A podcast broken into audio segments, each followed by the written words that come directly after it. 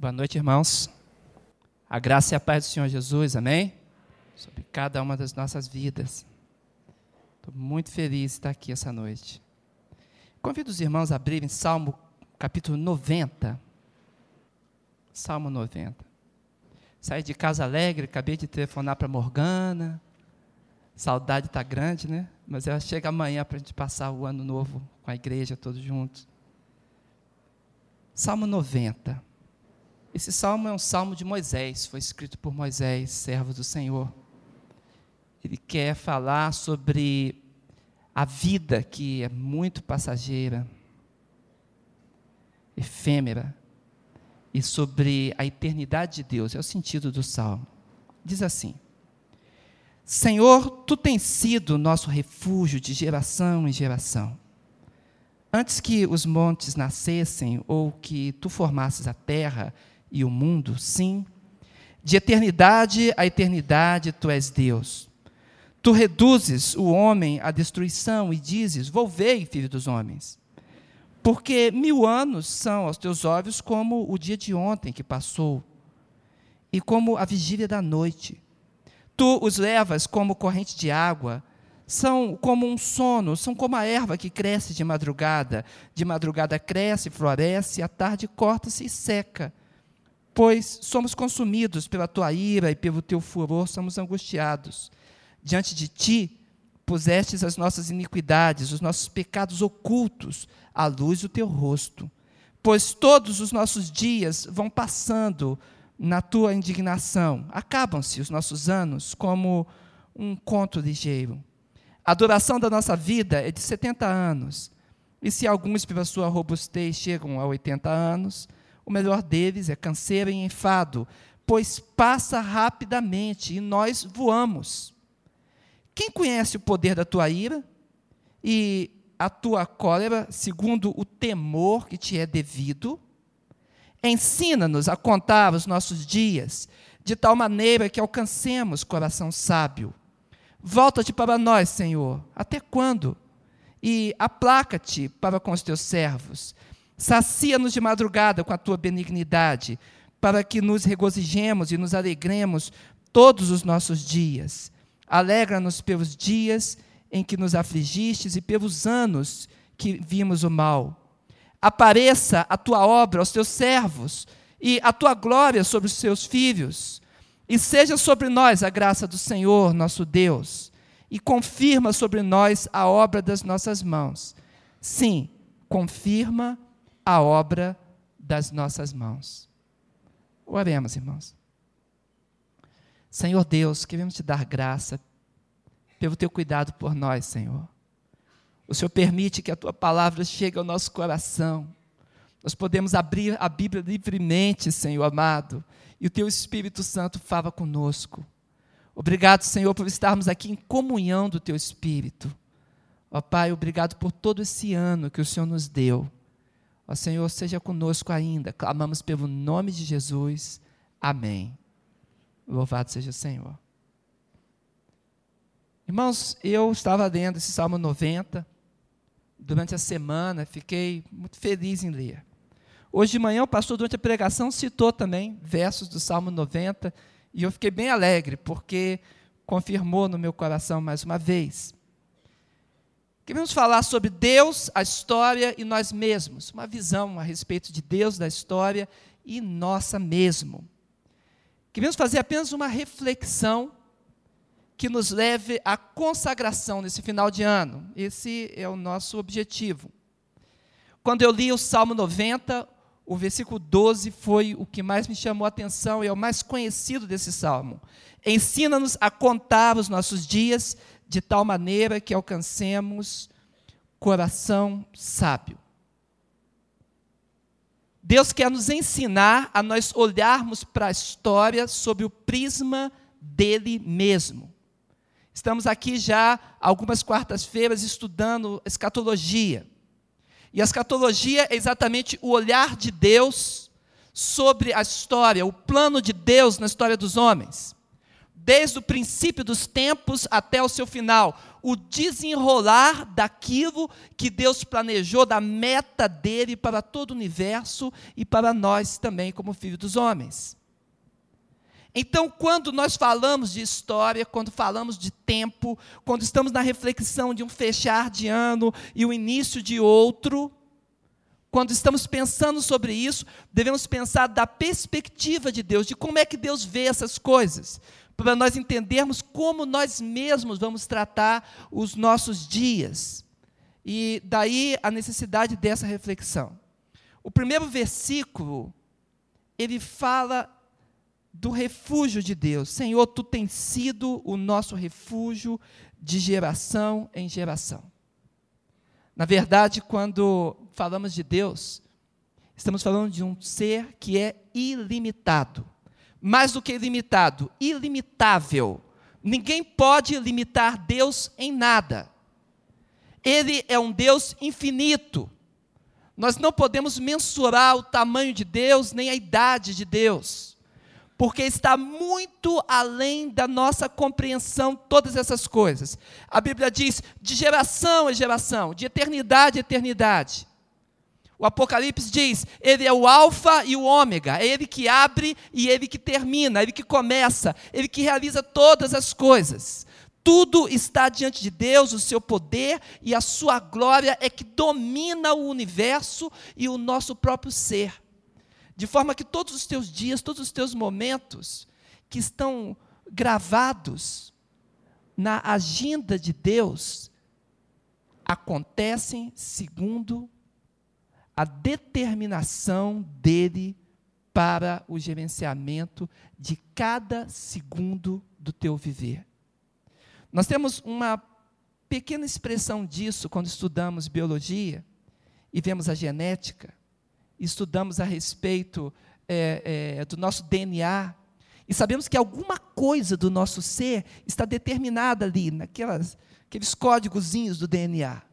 Então sabemos que de alguma forma já existe para nós, talvez como um sinal de Deus, talvez um selo dele sobre a nossa vida, dizendo que existe um rumo. Agora, na mente de Deus, isso é maior ainda, porque não é apenas algo mecanicamente elaborado. Outro dia estava conversando com alguém que crê que todas as coisas estão escritas nas estrelas e que é, tudo terá que ser assim, assim, assim, assado e que nós não temos, como seres humanos, participação nenhuma. E eu brincava com essa pessoa e dizia: Olha, eu não creio em horóscopo gospel. Falei, não, não está escrito nas estrelas, é, não é assim, não. Deus tem um plano, uma determinação, mas nós fazemos parte desse plano. Amém? Nós somos ativos nessa história somos responsáveis pelos nossos dias. Senão, não teria sentido a Bíblia apresentar uma doutrina de juízo eterno e de julgamento eterno. Se existe um julgamento, é porque as nossas ações elas serão pesadas. E a Bíblia diz com muita clareza sobre isso. Portanto, quando estamos falando de Deus como ser ilimitado, estamos vendo como ele manifestou para nós esta história. E antes de falar da história propriamente dita, eu estava olhando para esse texto de geração em geração. O Deus que está acima de tudo, antes que os montes nascessem, eu estava olhando para isso. Estava pensando em que nada realmente pode limitar Deus, nem espaço, nem tempo, nem poder. Por quê? Porque foi Deus que criou tudo isso. Deus criou o tempo, então ele não está sujeito ao tempo. Deus está além do tempo. Ele mesmo, quando criou a matéria, criou o espaço. Então Deus não está sujeito ao espaço, ele não está dentro, não está circunscrito dentro do espaço. Deus é ilimitável, nós não podemos deter Deus. Todo objeto ocupa um determinado tempo no espaço, mas Deus não. Deus está acima de todas as coisas, irmãos. Por isso, Ele pode olhar para todas as coisas. Por isso, Ele pode ver você, desde o início do ano até agora, ao final do ano, quando estamos vivendo. ele consegue, com o seu olhar, discernir cada momento, cada ponto da história e o conjunto de toda a história, tudo isso está diante do Senhor. O verso 2 fala bem assim: Antes que os montes nascessem, ou que tu formastes a terra e o mundo, sim, de eternidade a eternidade, tu és Deus. Portanto, não existe limitação alguma para ele.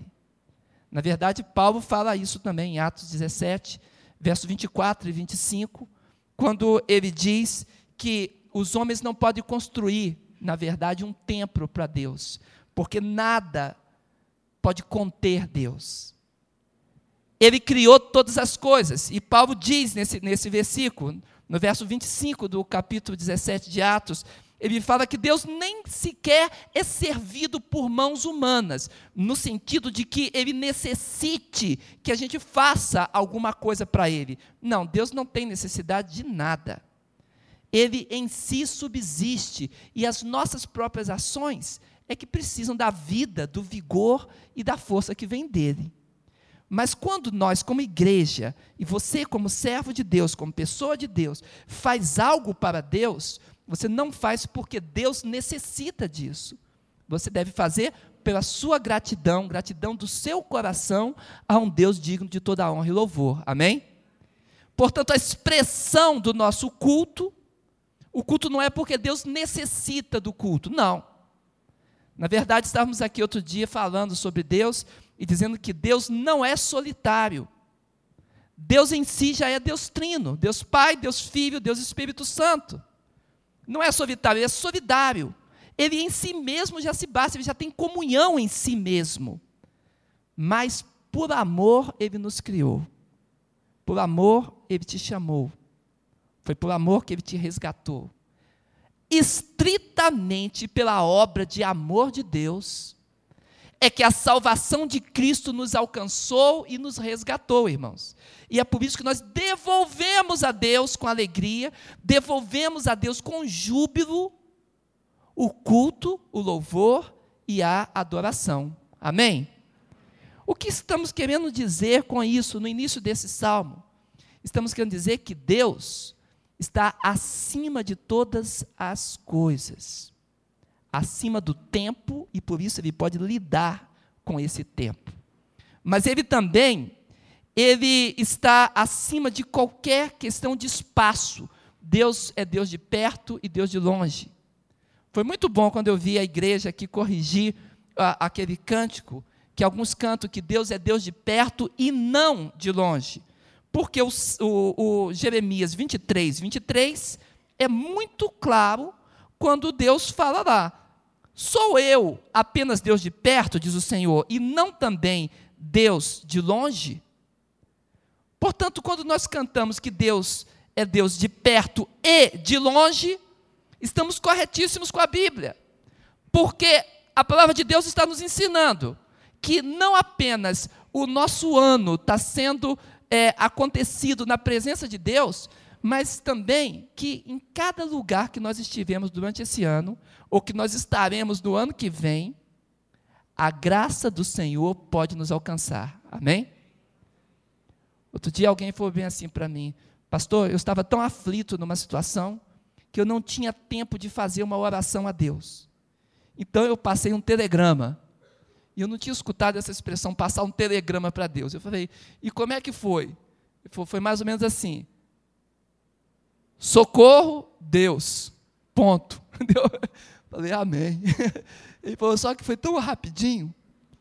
E a resposta de Deus também foi tão rápida, que eu vi que até o telegrama vale. Né? Mas, na verdade, a nossa expressão, mesmo na rapidez de um pedido de socorro, de um clamor, de uma súplica ao Senhor, Deus não está restrito a tempo, é o que estamos dizendo, e nem a lugar.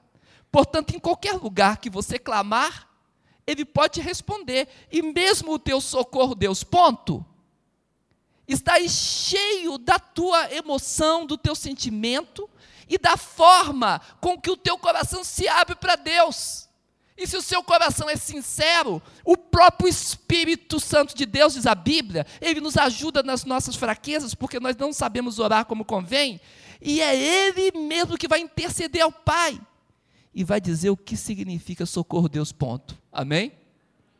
Portanto, irmãos, quando nós estamos falando de Deus e história, queremos dizer que o olhar de Deus sobre a história é um olhar de domínio de poder e de estrita soberania. Deus é soberano. Ele criou o tempo, ele criou o espaço, ele criou todas as coisas, criou a mim. Foi ele que formou o meu coração. Ele formou todas as coisas, todos os meus órgãos. Então ele sabe o que está no meu íntimo. Na verdade, nada pode se mover no universo que Deus fez sem que alguma lei que Deus determinou esteja regendo esse movimento ou intenção. Um professor outro dia me disse: oh, Eu não sei, Deus não joga dados, ele me disse. Será que as coisas são determinadas? É possível determinar o futuro, o que acontecerá? E como ele é professor da minha área, e nós estávamos conversando muito livremente, eu falei: você pega um dado então. Se você souber dizer a velocidade que você mexe no copinho, o teu dado, e você pensar no atrito, na força, na força que você está movendo e nos atritos batendo, e você jogar o seu dado sobre a mesa e puder medir também esses vetores todos, será que você não pode prever onde esse dado vai parar? Ele falou, com certeza. Eu disse, pois é. Deus tem todas as informações sobre todos os dados. Deus sabe tudo de você, irmão. Portanto, sabe o que a gente deve fazer no final de um ano? Não esconder nada de Deus. Amém? Nada. Abre o teu coração para Deus. Tem limitação? Diga para ele, Senhor, esse ano eu fui limitado nisto. E diga para ele, qual é a área da sua vida que precisa ser passado a limpo? Tem algum pecado? Te digo em nome de Jesus, na autoridade do Espírito Santo. Não feche esse ano com esse pecado, não. Te apresenta diante do Senhor e diga: Senhor, eu tenho um pecado na minha vida que não, não foi vencido ainda, mas há poder no sangue de Jesus para me purificar de todo pecado. Clama ao Senhor que responde do céu. Outro dia no Guará, uma pessoa que eu conheço há muitos anos, filho de líderes evangélicos, me deu um abraço e falou: Pastor Valdeir, que bom te encontrar. Me deu um abraço. Eu falei: Tudo bem, como vai seu pai? Ele disse: Vai bem também, mas eu tenho uma notícia boa para lhe dar. Eu falei: Por favor, me dê. Pastor, domingo passado eu me converti. Eu falei: Aleluia, mas você já não era crente? Ele, não, eu tentava ser. Mas domingo passado eu disse para Deus o que eu não conseguia entender. E a graça de Deus se manifestou a mim. Irmãos, aleluia. 40 anos dentro de uma igreja evangélica. E essa pessoa teve a sinceridade de dizer para Deus: Senhor, isso eu não consigo entender. E quando ele clamou dessa forma, e aí eu digo para você que esse entendimento não é humano, não adianta, irmão, tentar entender as coisas do Senhor com raciocínio humano. Você tem que declarar para Deus a sua fraqueza. Senhor, eu tenho fraqueza nessa área, nesse setor, nessa informação, com relação à fé disso. Fala com o Senhor. Não deixa a tua vida fechar mais uma vez, mais um ano, e as coisas ficarem pendentes. Faça com esse, como esse irmão. Ele disse, e aí o meu coração abriu, e eu recebi a Deus. Ele falou, eu só tenho uma dúvida. Eu não sei se meu batismo vale ou não vale. Batizou há 40 anos, só agora a graça de Deus entrou no coração dele. Isso é o de menos, né? Pastor Mateus mergulharia ele, né, pastor? para dizer é crente até debaixo d'água. O fato, irmãos, é que aquele coração se abriu. Por quê? Porque ele entendeu que Deus que conhece todas as coisas, eu não posso esconder nada dele. Então ele abriu-se para Deus. E é isso que eu quero desafiar você. Abra o teu coração para Deus. Toma uma posição diante do Senhor. Diga, Senhor, não, vida velha não. Eu quero novidade em Cristo. Eu quero que o poder de Deus, como diz a Bíblia, que se aperfeiçoa na fraqueza, venha sobre o meu coração e o resgate pelo poder do céu. Deus faz isso, amém? Fez com o meu irmão, não vai fazer com o seu. Faz sim. Porque o poder de Deus é extraordinário. Então nós não podemos limitar Deus com relação a nenhum evento. O Millar Erickson, ele diz que ele entende Deus olhando para todas as coisas como uma pessoa que está é, olhando para um desfile. Ele diz bem assim: ele está na tribuna e ele vê o desfile passando. Então ele consegue ver dali do alto onde ele está, aquele momento presente ali, o desfile onde está em frente dele, mas ele pode ver lá no início e lá no final também. Ver todas as coisas. Para o Milar, isso consolou o coração dele. Eu digo para você, eu não sei direito não, mas eu sei que os olhos dele alcançam todas as coisas. Amém? E quantas vezes alcançou a mim quando eu clamei por ele? Irmãos, passei por tantos perigos e o Senhor sempre me alcançou quando eu clamei por socorro. O salmista disse: Me tirou de um lamaçal de lodo, porque Ele é Deus presente na angústia. Eu tive hoje lá com, com o Ederlon de manhã, o pastor visitou também ele antes. E tive lá mais uma vez. E o pessoal do hospital me ligou também falou assim: olha, esteja, esteja aqui com ele. Eu falei, vou. E, e fui, num horário bem cedinho lá hoje. E o irmão falou bem assim para mim, Ederlon. Para quem não conhece, Ederlon está no hospital. O pastor falou de manhã, não falou, pastor? Um problema no pulmão, água né, no pulmão e mais outras coisas. Infecção, não saiu ainda, porque existe um, uma febre que está dando a ele à noite de 38 graus. E os médicos ainda não achavam porquê dessa febre então não liberava o Ederlon ainda, por causa disso. E ele estava tristinho e eu fui lá. Eu tinha dito uma palavra para ele. Ele falou: Pastor, aquela palavra que o senhor me disse ontem no telefone, quando eu acabei de desligar, entrou aqui uma atendente e me disse a mesma palavra, sem ela ser evangélica. Parecia que ela tinha escutado a ligação e ela me repetiu as coisas e falou de um caso igualzinho meu, de alguém que foi para casa e queria ir de qualquer jeito, e depois teve que voltar e ficar mais tanto tempo aqui.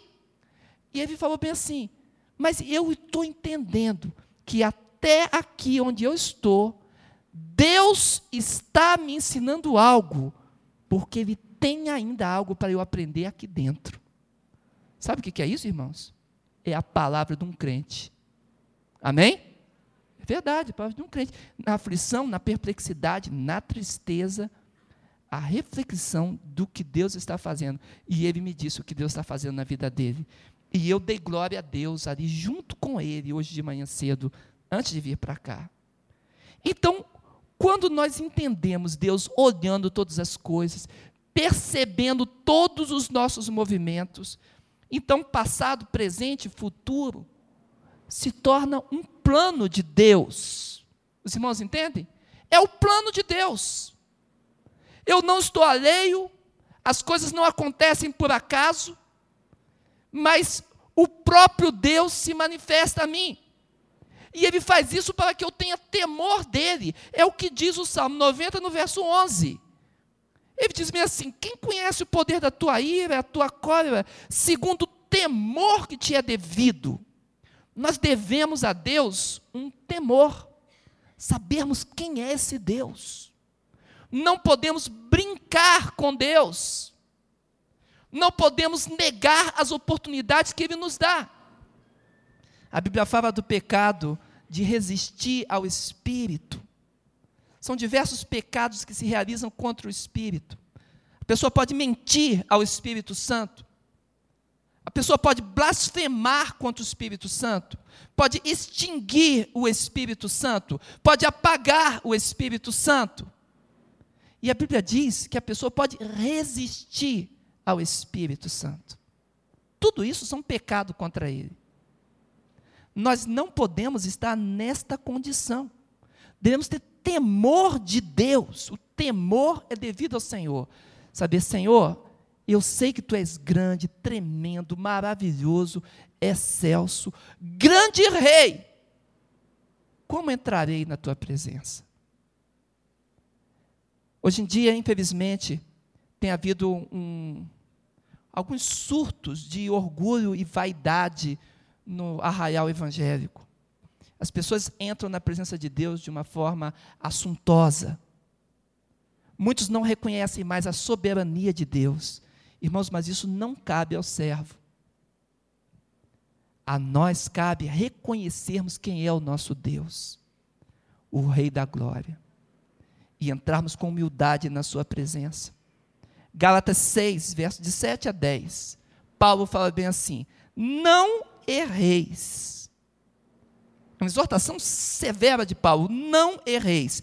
Deus não se deixa escarnecer, porque tudo o que o homem semear, isso também ceifará. Porque o que semeia na sua carne, da carne ceifará a corrupção. Mas o que semeia do, no espírito, do espírito ceifará a vida eterna. Então não nos cansemos de fazer o bem, porque a seu tempo ceifaremos, se não houvermos desfalecido.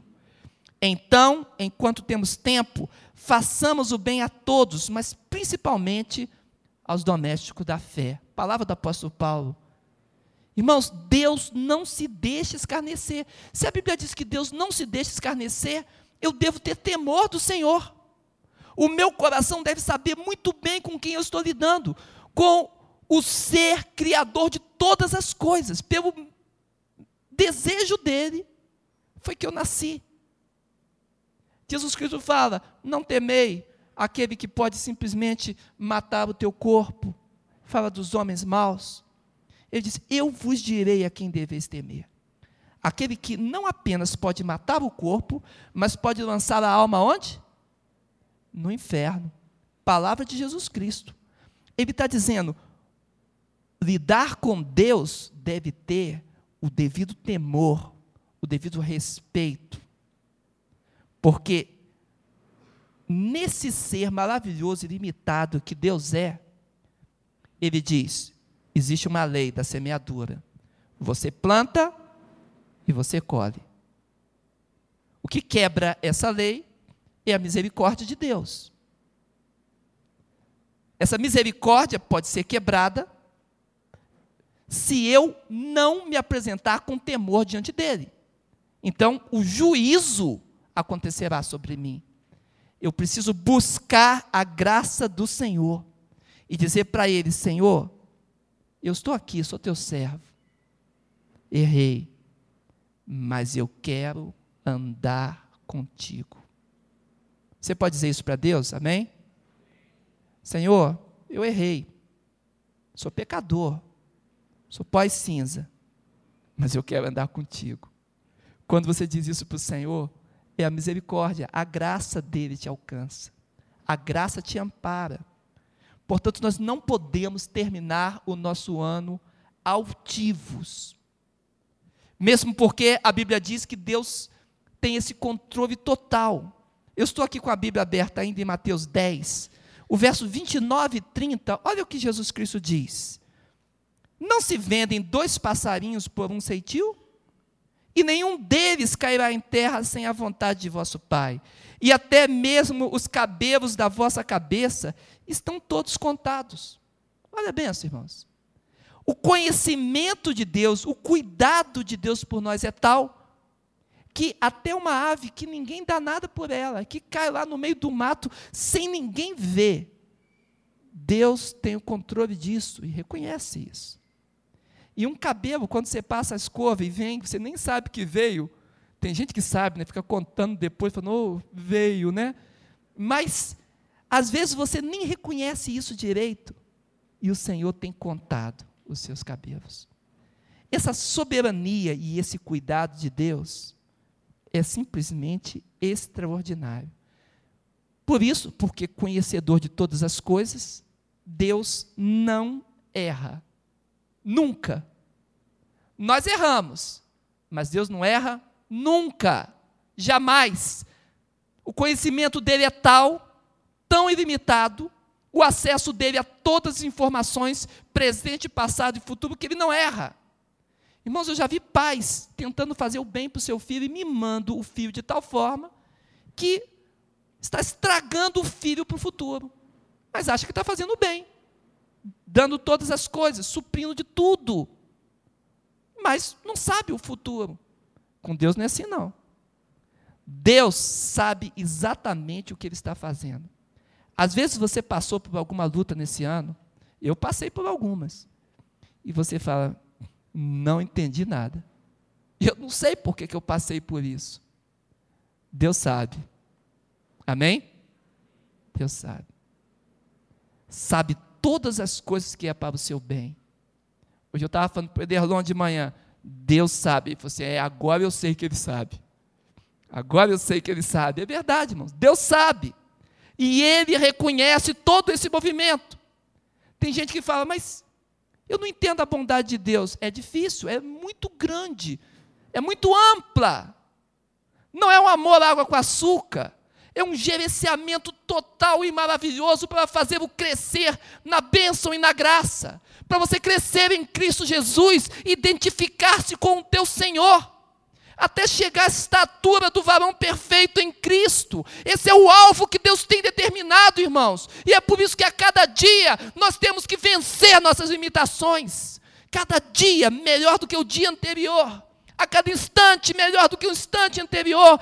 Vamos confessar as nossas faltas. Vamos nos fortalecer para vencermos as nossas fraquezas. Vamos dar as mãos uns aos outros. Vamos caminhar na autoridade de Cristo como pecadores arrependidos, redimidos e consagrados ao Deus da glória. Aí teremos um ano abençoado, amém? Porque aí a graça de Deus ela se tornará completamente evidenciada no nosso coração. Isaías 57, 1. Perece o justo, e não há quem considere isso em seu coração e os homens compassivos são retirados, sem que alguém considere que o justo é levado antes de ver o mal. Paulo, em Romanos 11, 22, diz: Então considere a bondade e a severidade de Deus. Amém, igreja? Sabe o que acontece? Aqui no Salmo 90, que nós estamos utilizando, o verso 12 diz: Ensina-nos a contar os nossos dias. Eu só vou saber contar os meus dias se olhar da perspectiva de Deus. Senão é tudo comum, é estranho, estou dentro da máquina, da engrenagem da sociedade e não sei o que acontece. Mas se eu olhar para o meu Deus, eu vou aprender a contar os meus dias, de tal maneira que o meu coração se tornará sábio. A sabedoria está em eu compreender o mover de Deus sobre mim. Por isso, irmãos, quando eu falo de história, Deus na história, nós na história, nós temos que entender o Senhor e a nossa participação juntamente com Ele. Gálatas 6,2 fala bem assim: levai a carga uns dos outros. Quem diz amém a isso? Amém? tem que levar uns com os outros. Mas o mesmo Gálatas, pouquinho versículo depois, verso 5 fala: cada um levar, levará seu próprio fardo. Não tem as duas coisas? Amém? Eu levo a carga junto com os meus irmãos, mas Deus não me exime da minha responsabilidade sobre mim mesmo, sobre o meu fardo. As duas coisas devem acontecer. Filipenses 2, verso 13: Porque Deus é o que opera em vós tanto querer como efetuar, segundo a sua boa vontade. Diz que Deus é quem move todas as coisas. Mas no verso anterior, o verso 12, ele diz bem assim: a palavra de Paulo, para nós mesmos operarmos a nossa salvação com temor e tremor.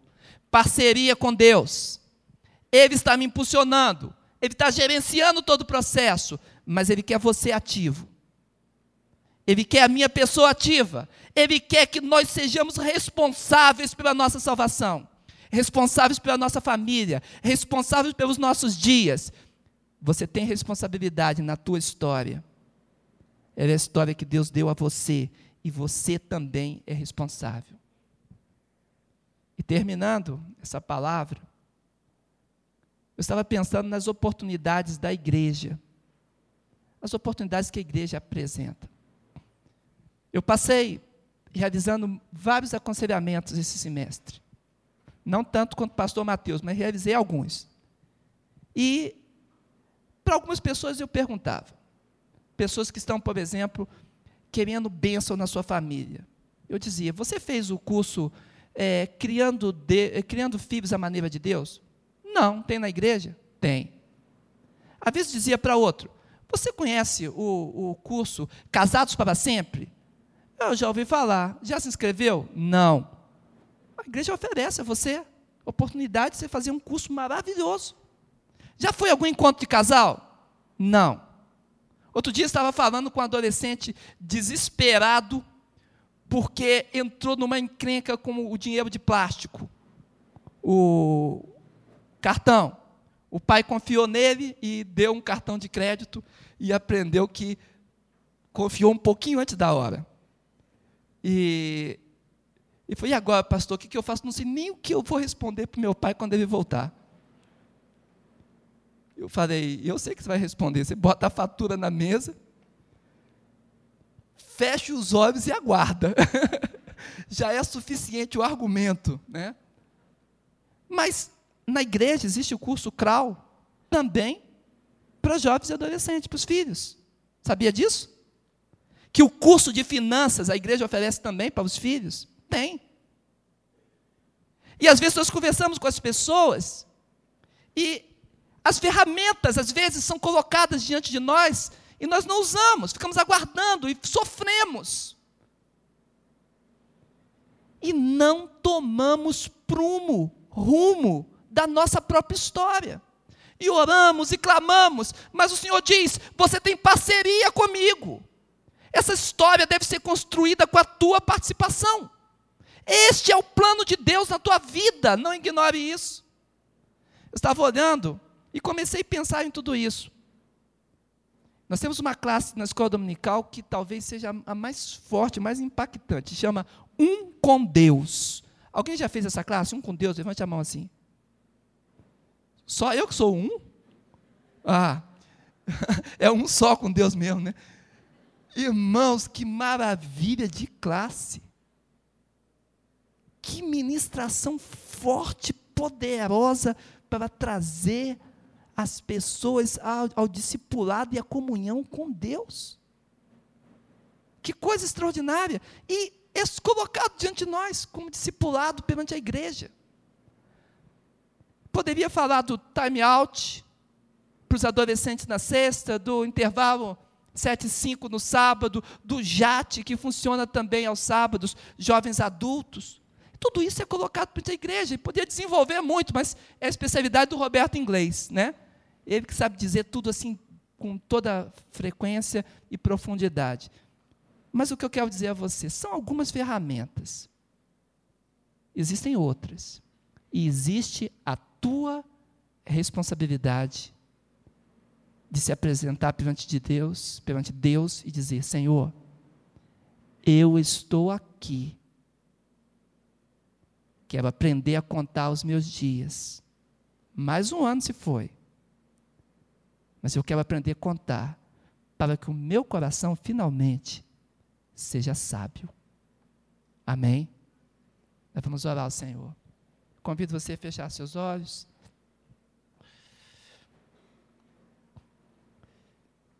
Queremos falar com Deus nesse momento. Senhor, estamos compartilhando, Senhor, essa palavra de reflexão sobre Deus e história. Ó oh, Pai, muito simples nossas palavras. Queremos mostrar, Senhor, que Deus está acima de todas as coisas, que Tu és esse Senhor. Que o Senhor não pode ser limitado por nada, e por isso o Senhor tem total gerenciamento sobre tudo. E o que cabe a nós, Senhor, se não buscarmos a Ti, segurarmos na Tua mão e seguirmos o nosso caminho com um Deus que nos ajuda nas nossas fraquezas. Oh, Pai, só o que nós queremos é dizermos a Ti: segura na nossa mão, Senhor, caminha conosco, move do Teu Espírito, trata, Senhor, o nosso coração, nossa vida, nossa família, porque nós precisamos tanto, Senhor, da manifestação do Teu Espírito, como diz o Salmo 90 que o Senhor faça a tua obra e a tua glória sobre nós. E que o Senhor possa, Senhor, abençoar as obras das nossas mãos. Clamamos a Ti, Senhor, porque confiamos no Teu poder. Ainda com os teus olhos fechados, irmão. Eu quero dar uma oportunidade de você tomar uma posição diante de Deus todos que estão nesse templo aqui. Você quer, no nome de Cristo Jesus, de Jesus Cristo, do Senhor Jesus, o poderoso Filho de Deus, aquele que tira o pecado do mundo, você quer se apresentar em consagração a Ele? Você quer vencer pecados, limitações, suas barreiras individuais? Você quer terminar esse ano embaixo da graça do Senhor e não ser somente uma nova contagem de dias, mas agora a busca do coração sábio em Deus. Você quer essa bênção no teu coração e na tua vida? Então, no nome de Jesus, fique em pé agora junto comigo, você que quer essa bênção. E eu quero estender as mãos sobre você e quero declarar esse cuidado da parte do Senhor. Se você entende essa palavra, e você quer ultrapassar esses limites, no nome de Jesus, coloque a mão sobre o teu coração, por favor, um gesto simples de entrega ao Senhor. Ó Deus de glória, Deus de poder, Estamos aqui, Senhor, como igreja tua, Pai, discernindo a tua palavra. E compreendendo, Senhor, como Moisés que escreveu o Salmo 90, que somos muito limitados e carentes de Ti, Senhor.